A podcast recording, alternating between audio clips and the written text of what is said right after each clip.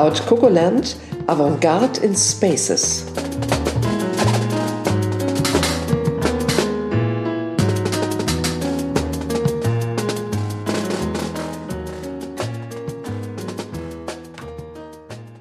Folge 10 Brutalismus.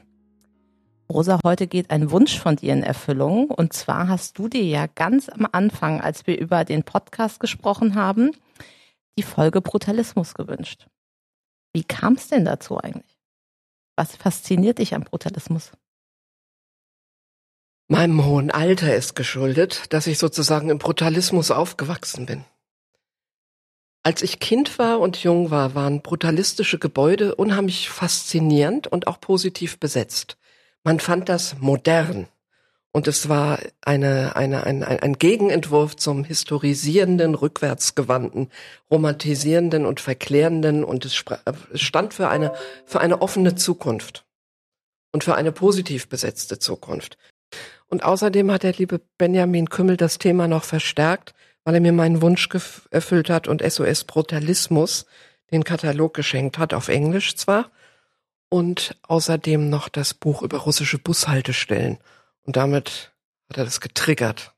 Irgendwann war man sich allgemein einig, dass diese Gebäude eigentlich furchtbar scheußlich sind. Unisono hieß es, das muss weg, das ist hässlich.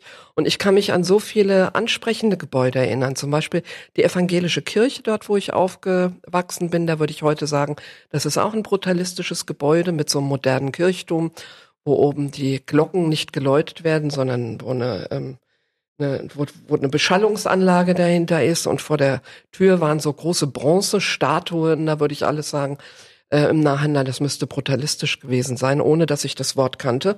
Und immer wieder sind mir Gebäude begegnet, über die ich so gestolpert bin. Und zwar so ein bisschen, ähm, ist es so ein bisschen Architekturporn vom Gefühl her gewesen. Zum Beispiel bin ich in Berlin einmal mit Kunden rumgelaufen und habe richtig gebremst, weil ich ein unglaubliches Gebäude gesehen habe, was ich dann sofort fotografieren musste. Die haben im Kopf geschüttelt. Später habe ich es in dem Buch wiedergefunden. Und ähm, es war die tschechische Botschaft, ja. Also mich hat es irgendwie immer angesprochen und immer so ein bisschen gepiekt. Und ich äh, habe lange nicht gewusst, wie dieser Stil heißt. Und als ich dann dem Wort begegnet bin, Brutalismus, hielt ich das zuerst für ähm, für den Volksmund, der diesen Stil benennt und wusste nicht, dass es wirklich so heißt und vor allen Dingen nicht, warum. Eva, du musst mir jetzt langsam irgendwie Einhalt gebieten. Sonst ich ist der Podcast absolut. Und ich würde jetzt sagen, wir fragen jetzt Carlito mal, was er zum ähm, zum Thema Brutalismus sagt.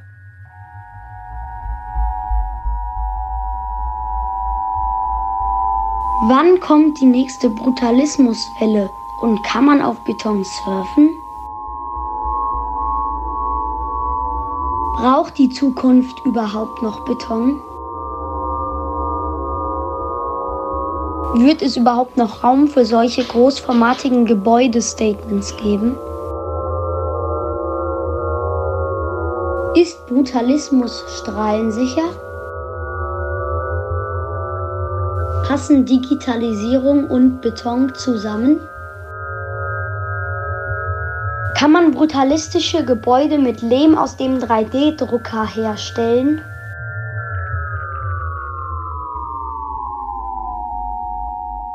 Wir reden ja auch nicht zu zweit heute nur über das Thema Brutalismus, sondern vor uns sitzt noch jemand und ja. zwar, und da freuen wir uns auch sehr und äh, ja.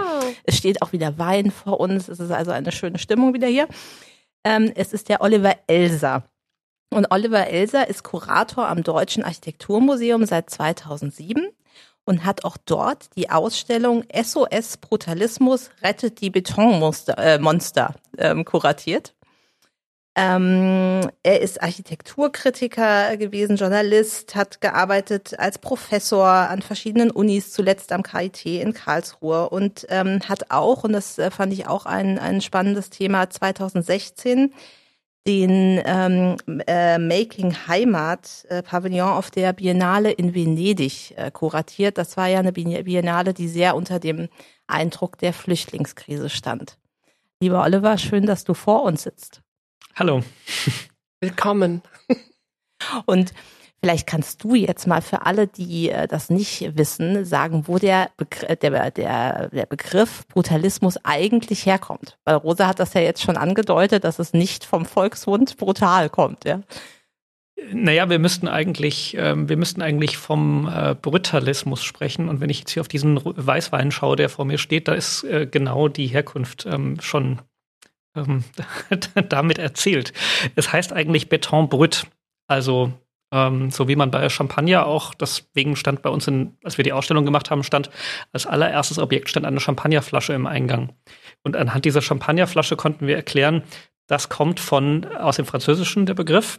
Ähm, Beton brut hat äh, der Architekt Le Corbusier den rohen, unbehandelten Beton, also den unverschönerten Beton äh, bei einem Gebäude äh, genannt, das er 1947 errichtet hat.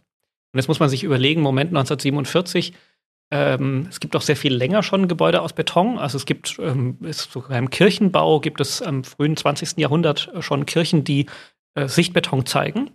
Aber äh, dieser Sichtbeton, der war dann immer veredelt. Und der war nicht unbedingt angestrichen, sondern ähm, der war oft so bearbeitet, wie ein Steinmetz das bearbeiten würde. Also er hat quasi die, die Kanten wurden so ziseliert und es wurden so Rillen hineingemacht. Also es wurde quasi wie, wie Stein bearbeitet. Und dieser Le Corbusier hat 1949 eben zum ersten Mal, ähm, und er hatte eine, muss man auch sagen, er hat eine, eine, eine Bauarbeiterbrigade gehabt, die relativ grob vorgegangen ist. Das heißt, diese groben Jungs haben diesen, diese groben Oberflächen ähm, kreiert und dann hat der Architekt eben nicht gesagt, wir müssen jetzt da nochmal drüber gehen und irgendwie anstreichen, sonst was, sondern es bleibt so. Und er erfindet sogar einen Begriff, um diese neue Qualität auf den Punkt zu bringen und sprach eben von Beton brut. Und aus diesem Beton brut wurde dann der Brutalismus, der eigentlich, wie gesagt, Brutalismus heißen müsste. Ja, trotzdem finde ich das irgendwie anschaulich, ja, weil eine gewisse Brutalität hat, äh, finde ich, die Architektur auch, wenn man das Wort nicht unbedingt so negativ besetzt, wie man erstmal denken könnte, ja. Äh, man spricht ja auch davon, dass es eine authentische Art ist mit den Materialien umzugehen. Ja, und ich glaube, da hängt dann auch ein bisschen Geschichte und Zeitgeist drin. Warum ausgerechnet so Ende der 50er, in den 60ern die große Zeit des Brutalismus war? Ja, das hängt viel damit zusammen, dass ähm, die Architektur nach dem Zweiten Weltkrieg nach neuen Leitbildern gesucht hat.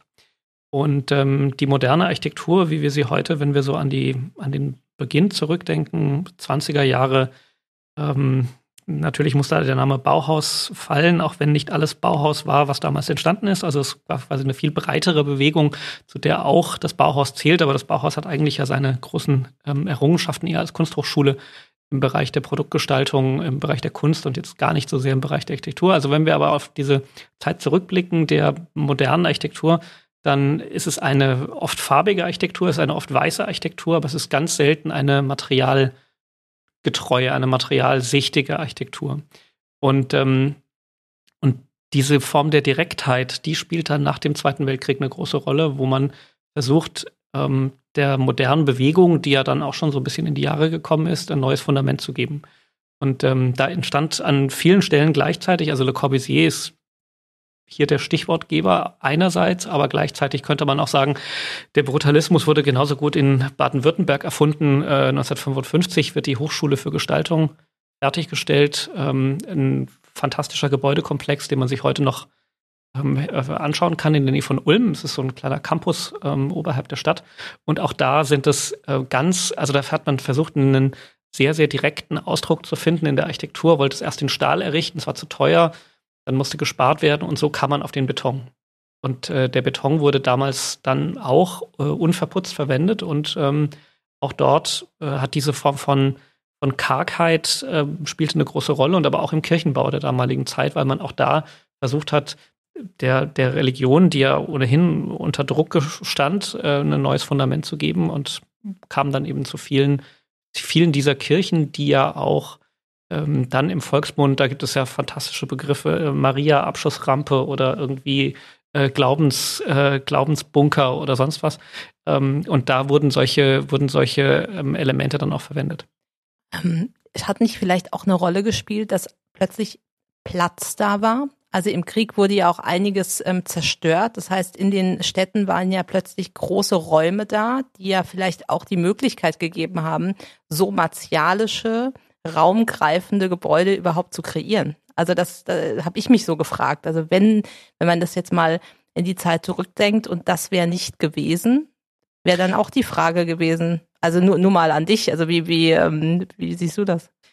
Naja, man, man spricht ja nicht umsonst auch von der zweiten Welle der Zerstörung. Also ähm, es war viel kaputt, aber äh, was danach äh, Stadtplaner und Verkehrsplaner nochmal draufgesetzt haben, ähm, das kann man tatsächlich, also ich will das jetzt gar nicht gegeneinander ähm, quantitativ gegeneinander stellen. Manche sagen, dann wurde eigentlich noch viel mehr zerstört als äh, im Krieg selbst, aber ähm, ich glaube, das lässt sich schwer messen. Mhm. Aber diese zweite Welle der Zerstörung gibt es sicher, aber ähm, in der Architektur ging es so richtig breit in den 50ern mit dem Brutalismus eigentlich noch nicht los. Also es gibt zwar diese ersten auch sehr stilprägenden Bauten, eben diese Corbusier-Bauten, ähm, aber auch an vielen anderen Stellen einzelne Kirchenbauten. Aber ähm, die Architektur der 50er Jahre ist eigentlich, ähm, sagen wir mal, im, im Großen und Ganzen noch eine sehr versöhnliche Architektur. Also da treffen oft quasi moderne äh, Tendenzen, die Ornament hinter sich lassen wollen, die eher so eine Form von bereinigten Baukörpern anstreben, äh, treffen dann doch wiederum auf ähm, viel ähm, konservativere Elemente. Das heißt, es ist eigentlich noch so eine Synthesearchitektur und so die richtige, diese, diese richtige Hoppla, jetzt kommen wir, also diese große Machbarkeit, alles ist möglich, wir können riesige neue Städte, riesige neue Universitäten, riesige Schulzentren, all das kann man quasi so aus einem Guss erzeugen. Das fängt dann eigentlich erst mit den 60er Jahren an. Und so die, die, die, die, also wir haben immer bei den Betonmonstern haben wir, haben wir immer, die haben wir immer so auf Mitte der 60er Jahre datiert. Also vorher gibt es den Brutalismus und womit wir uns beschäftigt haben in der Ausstellung ist eigentlich so die zweite Phase des Brutalismus, wo dann wirklich äh, ganz deutlich quasi auf den, auf den, auf den Busch geklopft wird. Anything goes. Für alle, die jetzt nicht klar vor Augen haben, was wir für Gebäude meinen, was sind, gibt es so ganz bekannte Gebäude, die man mal nennen kann, dass jemand, der das jetzt hört, und sich nicht vorstellen kann, wie sie aussehen, weiß, was wovon wir sprechen? Ja, ich, ich würde mal vermuten, dass wenn ich Schulzentrum sage, ähm, allein mit diesem Begriff ähm, haben einige dann schon so genau das vor Augen, wovon hier die Rede ist. Ähm, aber es gibt natürlich auch Einzelkomplexe, also gerade im Hochschulbau, ähm, das, das, das quasi die Akropolis des Brutalismus ist in äh, Bochum die Ruhr-Universität ein, ein wirklich ähm, fantastisches und aber auch, muss man sagen, damals bereits hochumstrittenes Gebäude. Die Selbstmorduniversität? Ja, das ist, glaube ich, auch immer so eine, ähm, so eine Urban Legend gewesen. Also da, da glaube ich ja auch nicht wirklich dran, dass das jemals so war. Aber was jedenfalls stimmt, ist, dass dieses Gebäude, dieser ganze Komplex, es sind ja 13 Hochhäuser, äh, 13 Hochhäuser, die an so einer Kante ähm, zum Ruhrtal hingelegen sind. Das heißt, man hat einen einen harten Kontrast zwischen sehr grün und, und wunderbarer Blick in die Landschaft und dann sehr hart und sehr grau. Auf der anderen Seite, also auf der Seite des Campus, ähm, da, gibt es, da gibt es fantastische Texte auch dazu, die äh, das aus der damaligen Perspektive schon sehr, sehr hart kritisieren. Weil ähm, man muss auch sagen, das, was wir heute, ähm, so Stichwort äh, Architecture Porn, also was wir heute an, anschauen und uns äh, ein Stück weit auch daran berauschen können, wenn man irgendwie gute Schwarz-Weiß-Fotos sieht oder so. Ähm, das galt natürlich vielen damals auch als eine, aus, als eine Architektur der puren Not. Also so, ihr, ihr, ihr wollt hier wohl sparen an uns, ihr wollt hier wohl an unserer Bildung sparen, ihr wollt hier wohl ähm, an unserer Umgebung sparen. Also die hier in Frankfurt ähm, beileibe kein Brutalismus, aber diese 50er Jahre Bauten des alten Campus in Bockenheim, die waren damals. Äh, heute stehen sie unter Denkmalschutz, größtenteils zum Glück, ähm, und werden wieder gut hergerichtet, aber ähm, die galten damals auch eigentlich als so eine Form von ähm, Billigbauweise. Und da war die Rede dann eher davon, man will ja offensichtlich nicht in die Hochschulausbildung das investieren, was man eigentlich investieren sollte. Mhm, Weil es noch andere Entwürfe gab von, und andere äh, Ideale in Sachen Schönheit, ne? Das galt nicht als ästhetisch, sondern als allerhöchstens funktional oder irgendwie ähm, entartet. Also, zumindest für, also für, naja, für, für viele, für viele, ähm, für viele waren diese Gebäude erstmal auch ein, ein ziemlicher Schock und eine ziemliche Zumutung. Ähm, auch weil es so eine gewisse Logik gibt, ähm, wenn man aus Fertigteilen baut, dann lohnt sich das erst ab einer bestimmten Anzahl. Das heißt, wenn die Maschine einmal rollt, dann werden gleich, ähm, werden gleich unglaubliche Volumina gebaut. Und ähm, da geht es dann doch ziemlich ruppig zur Sache. Und deswegen haben wir auch, als wir diese Ausstellung gemacht haben, von vornherein gesagt, wir wollen, wir wollen das jetzt nicht allzu sehr befrieden oder wir wollen jetzt nicht sagen, ähm, äh, fürchtet euch nicht, das ist doch alles Kunst, sondern wir wollten auch sagen, es gibt ein berechtigtes Interesse, ähm, da Respekt vorzuhaben, beziehungsweise auch diese Dinge abzulehnen. Deswegen haben wir von den Betonmonstern gesprochen. Und der Begriff Monster, den haben wir immer sehr ambivalent verstanden. Das kann, das Monster kann ja quasi das am Ende dann doch dieses, dieses äh, irgendwie süße Wesen, Stichwort Monster-Universität, äh, Zeichentrickfilme, so cute Monsters, ähm, das kann das sein, aber es kann eben auch das sein, was einen erstmal ziemlich, ähm, ziemlich äh, erschreckt. So. Und äh, das, das sollte von vornherein eben mit thematisiert werden. Ihr habt ja auch ähm, quasi den Titel der, der Ausstellung mit einem Appell wirklich ähm, versehen. Also gesagt, rettet die Betonmonster und ihr habt es auch SOS äh, Brutal Brutalismus äh, genannt und habt das ja auch verbunden mit einer Social Media Aktion. Also Ihr habt ja quasi parallel so eine Art Datenbank für brutalistische Gebäude weltweit aufgebaut. Und ähm, vielleicht kannst du in diesem Zusammenhang auch nochmal sagen, was diese rote Liste ist. Ist ja auch ähm, spannend, ja. Ja, die, die rote Liste, ähm, da haben wir uns, ähm, da haben wir uns wirklich so an, an bedrohten Tierarten orientiert, also an diese also Artenschutzkampagnen. Also quasi sprichwörtlich ist ja sowas wie rettet die Wale oder, oder rettet die Frösche oder die Frösche irgendwie über die Straße tragen, solche Dinge. Und wir wollten eben auch ein Instrumentarium schaffen, wie man wie man, ähm, wie man quasi aktivistisch ähm, tätig werden kann. Und wenn ich da wir sage oder schon mehrmals wir gesagt haben, muss man auch mal einführen. Wir haben das Ganze als Deutsches Architekturmuseum gemacht und hatten gleichzeitig noch die Wüstenrot Stiftung dabei. Wüstenrot Stiftung ähm, ist eine gemeinnützige Stiftung, die sehr engagiert ist in der ähm, Pflege und im Erhalt von ähm, Architektur der Nachkriegszeit. Das heißt, die haben etliche schwierige Gebäude, wo ähm, die Eigentümer, immer staatliche Eigentümer, ähm, sich quasi gescheut haben, die zu sanieren, haben die dann eingegriffen und haben beispielsweise in Berlin den Umlauftank, ist ein fantastisches Gebäude, sieht so aus wie ein großer Elefant, äh, pinker Rüssel, blauer Körper, steht direkt an der S-Bahn-Strecke ähm, in der Nähe vom Bahnhof Zoo.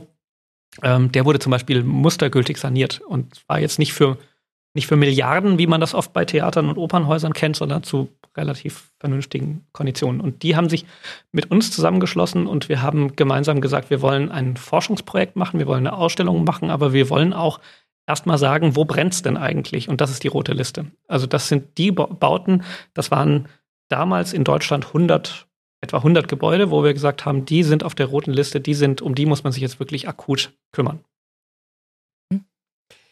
Ich habe mich so ein bisschen gefragt nach dem Krieg, warum erstmal auch eine allgemeine Begeisterung war. Das, glaube ich, stand für einen Fortschrittsglauben und für einen Glauben an den, an den Sieg der Industriegesellschaft in der Rationalität, die ganz anders dem Faschismus widersprochen hat. So habe ich das so ein bisschen ähm, interpretiert. Und für mich sahen die, warum mich das auch immer so berührt hat, diese Gebäude, das waren wie so Trutzburgen des Industriezeitalters, ja? Ja, ich glaube, dass man sie ja auch, also ich zum einen, ähm, zum einen bin ich mir gar nicht so sicher, ähm, wie ich selber darauf reagiert hätte, wenn ich dann, wenn ich wirklich mit denen aufgewachsen wäre. Also wenn ich jetzt, sagen wir mal, äh, Jahrgang 45, dann wäre man 1965 20 gewesen. Ich glaube, ich hätte wahrscheinlich, ähm, ich weiß es gar nicht genau, kann man nie sagen, aber du machst ich, mich gerade alt. Ich würde, ne? ich würde, nee, also das, deswegen kann das ja gar nicht stimmen mit dem äh, früher, also so, so wie es bei dir ist, das kann, das kaut ja von den Zahlen überhaupt nicht hin. Also wenn man die jetzt wirklich mal ähm, als als äh, Zeitgenosse ähm, entstehen sieht, ähm, dann ist das natürlich schon ähm, gleichzeitig Aufbruch, ähm, möglicherweise aber auch eine ne große, eine große Geste der Zerstörung selber wiederum. Also ähm, es gibt so etliche Rathäuser, da wurden, ähm, wir haben selbst unsere Ausstellung mal in Aalen gezeigt, so ein Städtchen bei Stuttgart. Ähm, da hieß das Rathaus Panzerkreuzer. So, und genauso wie ein Panzerkreuzer steht es in dieser, in dieser kleinen Altstadt auch drin. Also hätte, hätte man vielleicht ähm, damals auch anders machen können, also mit mehr Sensibilität. Und die Sensibilität ist dann später in den 70ern auch zum Glück in die Architektur ähm, hineingekommen. Damals, damals stand das, ja, Offenbach ist ein hervorragendes Beispiel für eine, für eine relativ äh, rabiate Geste. Ich liebe das auch sehr. Bin mir aber nicht ganz sicher, ob ich das auch mit 25, 30 genauso geliebt hätte. Weil ich meine, jetzt gibt es, gibt es ja noch mal, gibt da eigentlich noch ein, gibt ein neues Argument, nämlich die Dinger stehen ja. Und äh, was würde es eigentlich heißen, sie abzureißen? Und sollte man das eigentlich, und da haben wir ganz vehement äh, in unserer Ausstellung gesagt, egal ob man die jetzt liebt, ähm, ob man unsere Argumentation danach vollziehen kann oder nicht, es ist auf jeden Fall unvernünftig, sie abzureißen, weil äh, da ist so viel Energie gespeichert, es ist so viel, ähm, es ist so viel Baumasse erstmal errichtet worden und es ist auch so viel räumliche Qualität entstanden.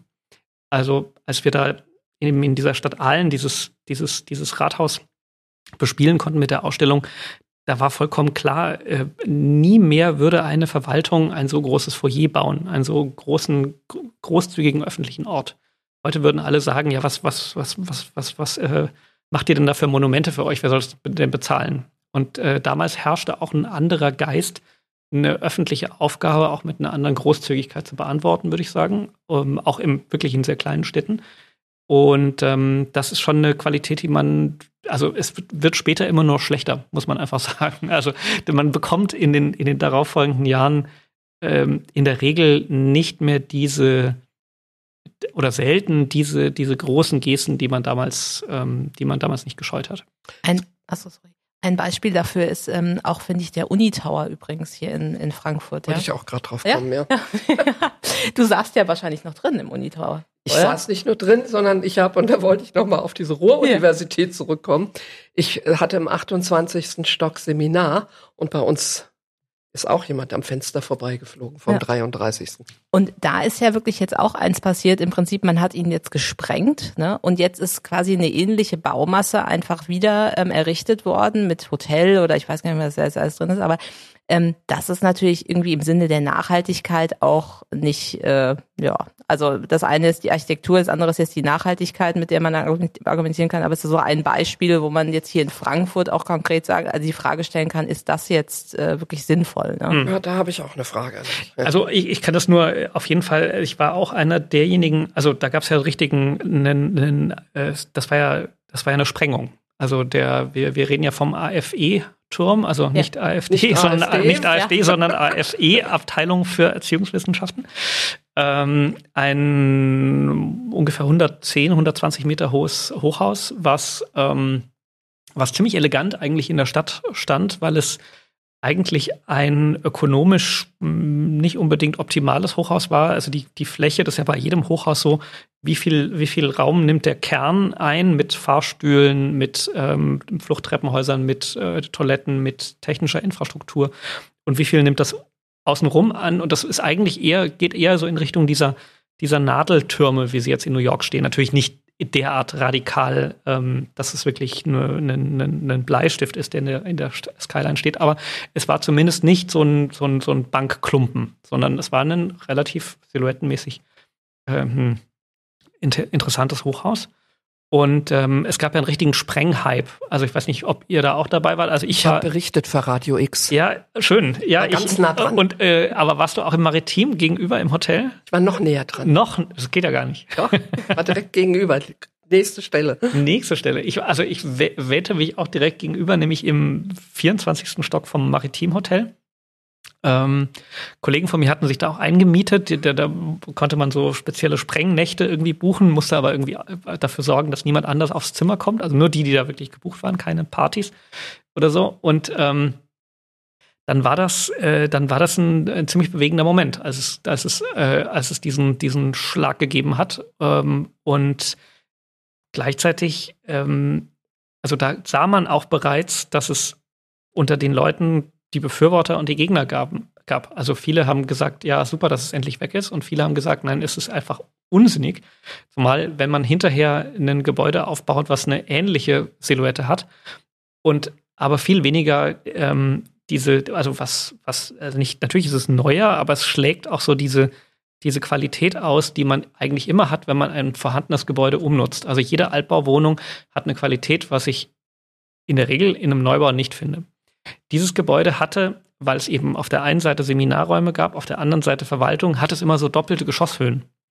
Und wenn ich jetzt für meine, ich weiß nicht wie viel, 10, 15.000, was auch immer, Euro pro Quadratmeter mir so eine High-End-Wohnung in diesem Wohnturm leisten könnte, hätte ich niemals diese Raumhöhe. Also was wäre es eigentlich für einen Luxus, wenn ich mir ein, ähm, eine Art Wohnloft in Frankfurt äh, mit einer Raumhöhe von 5,80 Meter leisten könnte? Absolut. So, und das ist eine Qualität, die hat natürlich, die, die entsteht nur, indem man etwas umnutzt, was es schon gibt. Und wenn man nicht von vornherein, äh, niemand würde von vornherein solche Geschosshöhen bauen, aber es gab sie halt. Das Gebäude muss extrem äh, schlechte Energiebilanz gehabt haben. Ich kann mich erinnern, dass ich mal mit so Mechanikern, als ich dort studierte, mitgegangen bin und die so lange belatschert habe, bis sie mich ähm, mit in den in den in den in den in den Technik in das Technikstockwerk mitgenommen haben. Ja, da sah es erstmal aus wie äh, in einem russischen Science-Fiction-Film, lauter graue Kästen mit äh, mit, mit Glühbirnchen und es blinkte und überall waren, waren Messgeräte und überall gab es was zu drehen und zu schrauben. Das war schon mal sehr beeindruckend. Und ich hatte dann auch immer die Idee, dort mal Science Fiction zu drehen. Und dann haben sie mir aber gesagt, und ich glaube, kann, mich, kann mir kaum vorstellen, dass ich mich richtig erinnert. Sie haben mir gesagt, am Tag würden 8000 Liter Heizöl dort verheizt werden. Wahnsinn. Ja, ich kann es jetzt auch nicht, ähm, kann es jetzt auch nicht in, in, irgendwas umrechnen, dass ich sage, boah, ist das viel oder ist das eigentlich normal? Ähm, ich meine, das ist ja eine Architektur und da sind wir, glaube ich, wieder, also sind wir wieder an diesem Punkt, ähm, wie, wie authentisch und wie, ähm, äh, ja, wie, wie, wie durch und durch echt ist das eigentlich, weil ähm, es ist ja auch die letzte, die letzte Architektur vor der Ölkrise. Das heißt, ähm, Mitte der 60er ging es mit dem Beton so richtig los. Ähm, 73 war dann schon 73, 74, äh, 75 war dann Schluss. Also deswegen haben wir ja in Frankfurt auch aus dieser Zeit dann so die, die, die, die Ikonen, diese Spiegelglastürme der Deutschen Bank zum Beispiel, ähm, äh, verspiegelte Sonnenbrille, ähm, das, das ähm, Licht wird wegreflektiert, dahinter ist alles voller Dämmung. Äh, das ist natürlich eine Architektur, die nicht mehr zeigt, was sie ist. Also dieses What you see is what you get hat man dann nicht mehr und hat man danach nie wieder. Also äh, es gab ja dann so ab den, ab den 90ern wurde es ja irgendwann dann wieder schick, ähm, Betonarchitektur ähm, zu errichten. Also beispielsweise äh, die, die Firma Vitra hat ja diesen wunderbaren Campus, wo verschiedene Architekten Dinge bauen und da gibt es einen Pavillon von Tadao Ando, einem oh. japanischen Architekten. Das ist dann aber so, das ist dann nicht mehr der Beton Brütt, sondern das ist dann der Beton Nivea oder Penatencreme oder so. Das ist dann so eine so eine, eine Oberfläche, die so eine ganz wie so eine wie so eine äh, wie so ein der, der, der Flaum eines Neugeborenen. Äh, das ist so ganz das ganz äh, das kann man wirklich streicheln, ohne sich an irgendetwas zu stoßen und zu ähm, äh, zu irgendwie zu, zu, zu stören und zu verletzen. Es ist quasi der Beton, der so aus dem der so aus dem Retortenglas fällt. Also den haben keine harten Bauarbeiter mehr errichtet, sondern das sind eigentlich so Zahntechniker, die das irgendwie äh, alles so hin, hingebaut haben, diese Schalung. Und ähm, das ist natürlich ein wahnwitziger Aufwand, weil dann habe ich Außenbeton und in den Innenräumen Beton und dazwischen ähm, eine ne sehr komplizierte Wärmedämmung, die dafür sorgt, dass es halt doch, dass man nicht wieder 8000 Liter Heizöl braucht am Tag. Also das heißt, die, die, die Betonarchitektur ist ja auch nicht gestorben, sondern im Gegenteil, es ist immer noch der quasi so der feuchte Traum aller Architekten, einmal so eine richtig tolle Sichtbetonarchitektur zu errichten, aber um welchen Preis? So, und der Preis ist gigantisch.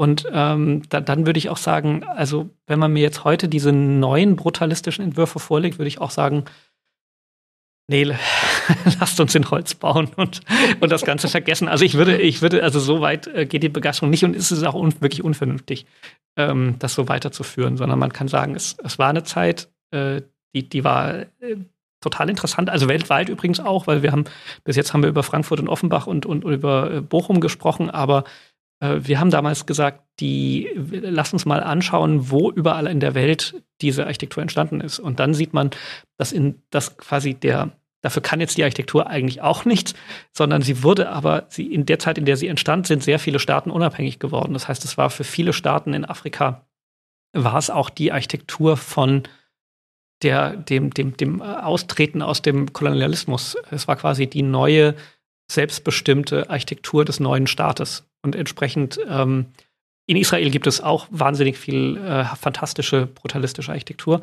Und deswegen kann man sagen, es gab so eine weltweite Bewegung und es steht eigentlich in allen Teilen der Welt, fällt es mit, fällt es mit einer Aufbruchsepoche zusammen. Das ist ein gutes Stichwort, weil ich würde gerne jetzt noch mal eine Frage stellen, die man eigentlich am Anfang hätte stellen können sollen müssen.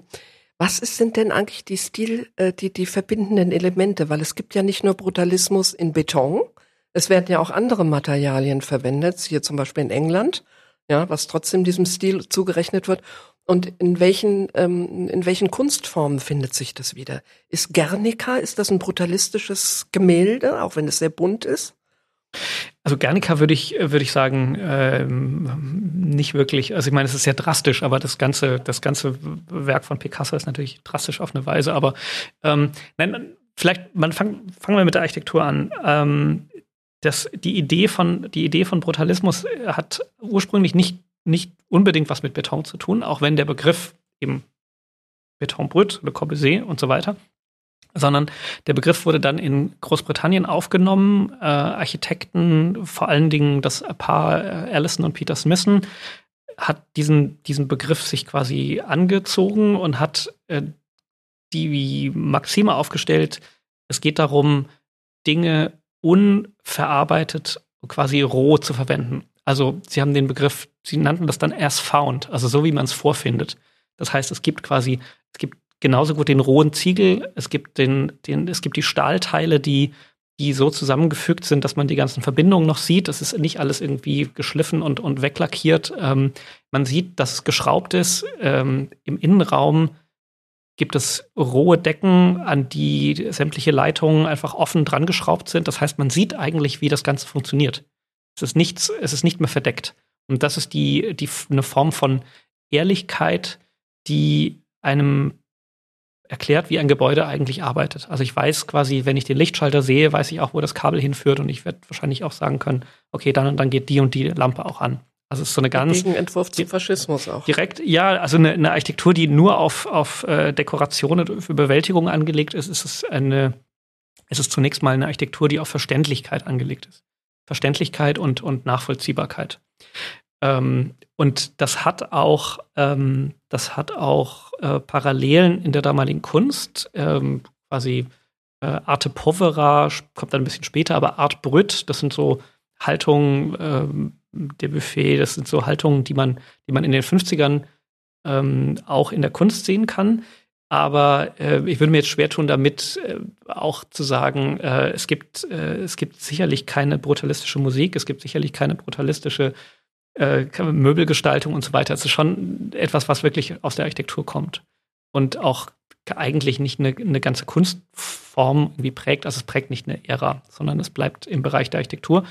Ähm, wobei man auch sagen muss, dass die Architektur dann oft ähm, quasi ihre eigenen Gegenreaktionen erzeugt. Also viele Rathaus Offenbach zum Beispiel äh, ist dann mit Kunst am Bau ja auch sehr bunt und sehr farbig. Also quasi, es gibt ja auch dann in vielen Bereichen ähm, so diese Kombination aus äh, Sichtbeton und dann aber irgendwie kräftigen Farben und, und äh, Holz und, und, und äh, zu dem Versuch, das Ganze auch ein Stück weit zu korrigieren, zu brechen, ähm, äh, angenehmere Oberflächen zu verleihen. Mhm. Vielleicht, ähm, ich habe mich auch gefragt, also das eine ist ja, das sind sehr ähm, grobe Bauten oft, ne? also sehr große ähm, Gebäude, sehr, sehr, wir haben jetzt martialisch auch gesagt.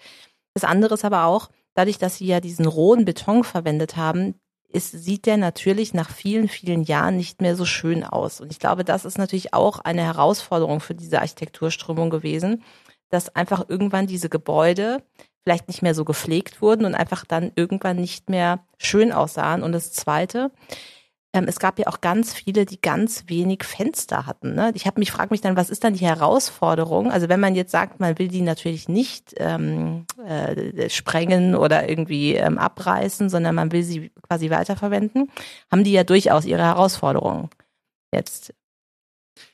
Ja, also da, da, ähm, also ich bin da vollkommen, äh, ich bin da vollkommen locker, was, äh, was solche Umgestaltungen betrifft. Es gibt viele Beispiele von Gebäuden, in die dann auch später Fenster reingeschnitten wurden und das ist überhaupt kein, ähm, ich finde das auch überhaupt kein Problem. Also man, ähm, man, man kann das ja so ganz äh, dogmatisch sehen und sagen, ähm, es muss unbedingt so authentisch erhalten werden, dass es in allen Bereichen ähm, noch äh, so aussieht, wie es gebaut wurde, aber quasi nur diskret modernisiert wird.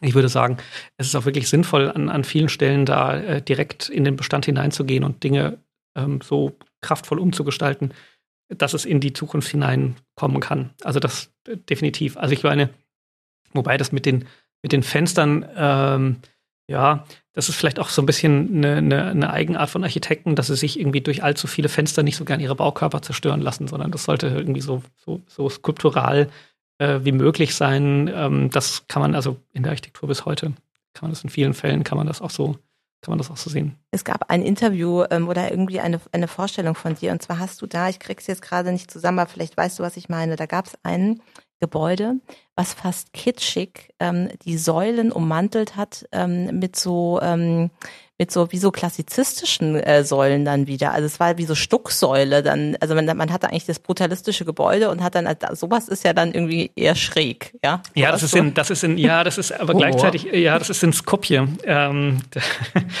äh, das ist in ähm, das ist in Mazedonien und ähm, da äh, entstanden in den, äh, in, in, den 60er und vor allen Dingen 70er Jahren entstanden eine ganze Reihe hervorragender brutalistischer Bauten und die wurden so in den letzten zehn Jahren, ähm, wurden viele von denen ähm, übelst mit Stuck zugeklebt. Wobei man aber sagen muss, ähm, dass gerade das, ähm, was du angesprochen hast, das ist so quasi, wenn man vor eine Betonstütze nochmal eine richtige Säule mit, äh, mit äh, dieser Kanneluroberfläche, mit Kapitell und so weiter klebt, ähm, dann ist das natürlich eigentlich eine, eine, eine, eine, eine quasi eine Verkitschung dieser Architektur. Aber ich würde sagen, das Gebäude war immer ein Tempel. Und jetzt wird es wirklich zum Tempel. Also, was ich sagen will, da steckte im, in der Abstraktion, steckte da eigentlich schon immer eine sehr, sehr klassische Geste drin. Es war immer ein Tempel mit Säulen und einem Gesims und einem Gebälk und es war quasi so, wie man den, den griechischen Tempeltypus nimmt und äh, durch so eine Abstraktionsschlaufe durchschickt und dann in Beton errichtet. Aber es war ein Tempel. Und jetzt ist es natürlich für, ist es für jeden, für jedes Kind lesbar ein Tempel. Es ist nicht mehr der abstrahierte Tempel, sondern der direkte Tempel. Deswegen mochte ich das in allem Kitsch und in aller Scheußlichkeit, ähm, mochte ich das eigentlich ganz gerne. Was ist denn diese, also ich habe nach dem verbindenden Element gefragt. Es muss doch irgendeine Kernaussage geben, die auch so viele Staaten des Ostblocks irgendwie dazu gebracht hat, dass sie brutalistisch gebaut haben. Das kann ja nicht nur am Material gelegen haben. Russland, Tito-Area, ja, ein brutalistisches Gebäude nach dem anderen. Übrigens in Abu Dhabi, der Busbahnhof hat mich extrem geschockt, weil der nicht nur brutalistisch war, sondern auch noch in so einem Toilettengrün gestrichen. Ja, warum in so so ulkigen Ländern so viel Brutalismus zu finden, also oder im Iran? Wie heißt dieser Arc de Triomphe, der so brutalistisch in diesem Land, das eigentlich mit Mosaiken und Filigranen, ja, ja. mit Mustern und und und und, und ähm, filigran einfach mit Stofflichkeit umgeht. Wieso bauen die sich so ein Ding dahin? Was ist denn diese was ist denn diese diese Aussage, die diese Länder so faszinierend finden? Also ich glaube, es hat viel damit zu tun, dass es, ähm, also gerade in, in dem Gesamtbereich Sowjetunion, ähm, in, in vielen anderen Ostblockländern hat es viel damit zu tun, dass Architekten ähm, unter Beweis stellen wollen, dass sie weiterhin künstlerisch tätig sein können. Also ich glaube, das hat, der, der, also man, man kann sagen, es ist eine, wenn man die Frage ist, ist Architektur eigentlich so direkt aus einer gesellschaftlichen ähm, Notwendigkeit ableitbar oder hat sie so ein Eigenleben? Und ich denke, dass es sich bei dieser Architektur ähm, sehr schnell eine Art von äh, lange bevor uns das Internet ständig äh, Architekturbilder ähm, äh, nach Hause flutet. Es gibt, es gibt kursierende Bilder und es gibt eine Anschlussfähigkeit, das heißt, man kann diese Bilder besetzen. Und man kann sie auf unterschiedliche Weisen besetzen. Ähm, Israel habe ich schon erwähnt. In Israel sind diese Gebäude grau unverrückbar. Sie sind nicht mehr die weiße Moderne, sondern sie zeigen, wir sind jetzt hier, wir haben dieses Land besiedelt, wir bleiben hier. Uns wird nie wieder hier jemand vertreiben. Dann kann man sagen, das passt politisch fantastisch. Es ist quasi die richtige Botschaft. Die gleiche Sprache, mehr oder weniger, findet man aber auch in Länder der Sowjetunion, wo die Aussage dann eine ganz andere ist, nämlich die Aussage ist, ähm, wir haben, wir sind jetzt so weit, dass wir für viele für viele weite Teile unserer Bevölkerung Wohnraum geschaffen haben, aber jetzt sind wir trotzdem, äh, leisten wir uns Architektur, die einen künstlerischen Mehrwert zum Ausdruck bringt. Und das, ähm, das ist ein äh, kurioserweise muss man sagen, es gibt nur ganz wenige Länder auf der Welt, wo das ist eigentlich fast nicht zu finden ist. Ähm, ein Land ist China, äh, die tatsächlich aufs ähm, vor allen Dingen ökonomischen Gründen da nicht also immer so stark unter Druck standen, dass sie, dass sie, wenn, wenn es große Staatsbauten gab, dass man dann doch äh, in, in so alte klassizistische Muster verfallen ist. Also das heißt, da gibt es das wirklich wenig, aber eigentlich in allen anderen Ländern war es eigentlich eine, war es eine Architektur, gerade im Bereich der Sowjetunion, wo man sagen kann, es ist eine, die dem, die den, die den beschränkten Bedingungen eigentlich abgetrotzt wurde. Also Architekten, die absolut staatslinientreu waren, ähm, auch ein Grund, warum die Bauten dort so mittlerweile unter Druck stehen, weil sie gelten halt als Regimegebäude. Diese Architekten haben es quasi geschafft, aus allen Einschränkungen etwas Fantastisches doch zu kreieren. Und diese Form der künstlerischen Behauptung, Selbstbehauptung, äh, das ist etwas, was in, in nahezu allen Fällen in der ganzen Welt ähm, ganz stark diese, diese Zeit geprägt hat. Das ist eine tolle Antwort. Vielen Dank. Jetzt würde ich ganz kurz noch nach Frankfurt kommen, auch wenn wir ähm, gesagt haben, ne, weltweit. Ähm, in Frankfurt hatten wir ja einige von den Gebäuden. Also wir hatten sie auch sehr prominent in der Innenstadt. Wir hatten das historische ähm, Rathaus, wir haben das, äh, ähm, das historische Museum, sorry, und das ähm, technische Technik. Rat, das technische Rathaus. genau. So. Ähm, und die sind ja beide, also sie mussten ja beide weichen richtige Entscheidung? Was, also wie, wie stehst du so zu diesem, äh, zu diesem äh, Thema? Ähm, zweimal falsche Entscheidung. ah, danke.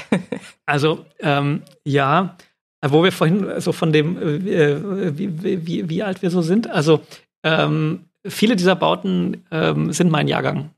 Ähm, also das, äh, das historische ähm, Museum ist Jahrgang 72. Und dann fühlt man sich schon auch irgendwie so ein bisschen in die Jahre gekommen, wenn man irgendwie feststellt, ups, 2010 wird es dann irgendwie abgerissen ich glaube, es war ungefähr 2010. Ähm, äh, das ist natürlich auch ein Phänomen, ähm, dass, dass es einfach doch zu viel Geld gibt. Also ähm, die, die, eine der Fragen, gerade beim Historischen Museum, lautete damals ja, sanieren für Betrag X, ich glaube, es waren damals irgendwie knapp 30 Millionen, ähm, oder noch 4 Millionen drauf und Neubau. Ungefähr waren das die Größenordnung. Ähm, dass man sich dann entscheidet, man nimmt die, man, man, man saniert, ähm, ist natürlich eine, also man, man sich dafür entscheidet, dass man nicht saniert, ist natürlich eine fatale Entscheidung. Und ähm, es gibt gerade beim Historischen Museum gibt es die, äh, die ähm, nette Anekdote aus dem Wettbewerb, aus dem Architekturwettbewerb, ähm, da gibt es ja immer so Modelle, die äh, das um die Umgebung zeigen und dann werden so die verschiedenen Würfe werden in dieses Modell hineingesetzt, also sogenannte Einsatzmodelle. Und angeblich war das so, dass quasi nach der ersten Runde der Jury ging man so in die Mittagspause, kam dann zurück und dann hatte jemand in dieses Modell der Umgebung den Bestandsbau hineingesetzt. Und die Juroren schauten drauf und viele meinten, das, ah, das, ist, ja, das ist aber interessant irgendwie. so. Und dann hieß es, ja, das ist genau das, was wir jetzt abreißen werden. Ähm, das, das war natürlich, hatte das massive Probleme. Das hatte wirklich massive, das hatte massive Probleme, das Gebäude. Ähm, aber ich meine, es ist so ein bisschen die Wegwerfmentalität, die wir auch gegenüber Waschmaschinen, äh, Telefonen und so weiter äh, uns eigentlich nicht mehr leisten können sollten, die aber gegenüber Gebäuden dann auch äh, natürlich zu so einem, ja, zu so einem Politikum wird, ähm, wer möchte nicht, ähm, wer möchte nicht diesen Entwurf begleiten, diesen Prozess begleiten als Politiker und sich dann am Ende hinstellen und sagen, ich habe das, das ist irgendwie, das ist quasi das, äh, was ich äh, ins Leben gerufen habe, das, was in die Zukunft weist. Ähm, und sich neben ein Gebäude zu stellen und zu sagen, naja, es sieht jetzt ungefähr so aus wie vorher, aber wir haben so ein paar Probleme gelöst äh, und dafür so viel Geld ausgegeben, ist natürlich nicht ganz so attraktiv. Und ich glaube, da muss noch sehr viel, ähm, noch sehr viel passieren. Und das, äh, das technische Rathaus, weil es angesprochen war, das hat ja eigentlich, das das Zeug dazu, ein wunderbar begrünter ähm, Hügel in der Stadt zu werden. Es hatte ja. diese Pflanztröge. Ja. Ähm, es hatte einen furchtbaren Erdgeschossbereich, den man äh, mal ordentlich hätte ausräumen müssen. Ähm, auch die Leute, die da drin gesessen haben, das waren natürlich die, die Kollegen vom, äh, vom, Bauamt. vom, vom Bauamt Stadtplanung, die waren natürlich super privilegiert und haben das geliebt, ähm, weil sie waren halt mitten in der Stadt. Und das sind so Qualitäten, äh, wo man sagen muss, ja, damit muss man irgendwie umgehen. Und ich meine, Offenbach hat es da besser. Die sind ein paar Jahre später gekommen. Die haben, haben ja jetzt das, das Rathaus, sind sie dabei zu sanieren und sind, glaube ich, re relativ weit schon damit. Und ähm, ja, also das sind so, das sind so die, ähm, das sind so die Dinge, mit denen man irgendwie, mit denen man irgendwie umgehen muss. Gibt es eigentlich brutalistische Shopping-Center? Ja, ähm, die, ähm, die DDR hat, die DDR hat äh, eine ganz lustige ähm, die, die wollte ich vorhin auch noch erwähnen, weil ähm, in China gab es keinen Brutalismus, in der DDR gibt es auch sehr wenig. Es gibt allerdings einige hervorragende Kaufhäuser. Ähm, Magdeburg zum Beispiel ist ein Fall, Dresden ist ein Fall, ähm, Berlin ist ein Fall, wo man ähm, quasi so eine Art von Ornamentfassade hat, die sehr viel mit diesem Spiel von, von brutalistischen Fertigteilen äh, zu tun hat. Und das ist auch etwas, wo ähm, wo, wo sehr viel, wo sehr viel äh, mutwillig abgerissen wurde. Es ist ziemlich fatal. Oliver, das war ein so schönes Gespräch und wir könnten wahrscheinlich noch äh, Stunden weitersprechen. Ach, Eva ist schon wieder vorbei. Ja, ich mache ich mache mal den Spielverderber ne, zum Schluss. der aber Wein ist noch gar nicht zu Ende. Der, aber den, den trinken wir noch aus. Also das machen wir im Nachgang noch. Ähm, haben wir auch noch mehr hier. genau. Dann äh, genau jetzt äh, so. Also wir zum Schluss haben wir immer ein Zitat. Das nehmen, bringen wir immer mit. Und äh, Rosa, möchtest du anfangen? Soll ich anfangen? Ich bin noch so geschockt davon, dass es zu Ende ist, dass ich erstmal das Zitat raussuchen muss. Dann, äh, wenn du magst, kann ich dann diesmal starten. Ja, bitte. Und zwar habe ich ein ähm, quasi Kalenderzitat heute mitgebracht. Eins, was ihr hundertprozentig alles schon mal verwendet habt. Und zwar ähm, ist es von Thukydides, ähm, ein, ähm, ja, ein, ein Schreiber aus der Antike, und der hat gesagt, Schönheit liegt, liegt im Auge des Betrachters. Und worum es mir da geht, ist äh, das Thema zu sagen, bei Brutalismus geht es eben nicht darum, den zu beurteilen aus einer Brille, aus einer heutigen Brille, sondern den auch zeitlich in den Kontext zu bringen und mit den Augen von damals vielleicht anzugucken und auch dieses geschichtliche Zeugnis wertzuschätzen. Deshalb dieses etwas plakative. Darüber können wir einen Podcast Zitat. machen. Dass wir nicht hier in Gesch Geschmack, über Geschmack lässt sich streiten abrutschen, ja? Ich möchte es dann ein bisschen anders sagen. Ich würde gerne Robert Gernhardt zitieren. Da kann man eigentlich nie was verkehrt machen. Der sagt. Ach, hässliches, du hast sowas Verlässliches. Dich will ich lieben, hässliches. Du hast sowas Verlässliches. Oh, das war jetzt nicht abgesprochen, aber es musste kommen. Ich hätte auch noch was von Marilyn Monroe. uh. Weil er sagt es nämlich, was muss man, den Kontext muss man erklären, er, er sagt es über die Akademie der Künste in Berlin. Eben.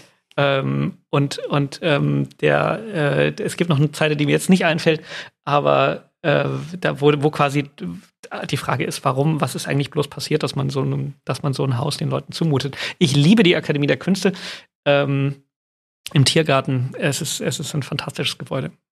In diesem Sinne, ich erhebe mein Glas nochmal. Vielen, vielen Dank, Oliver. Hat total Spaß gemacht. Machen wir noch einen, oder? Teil 2.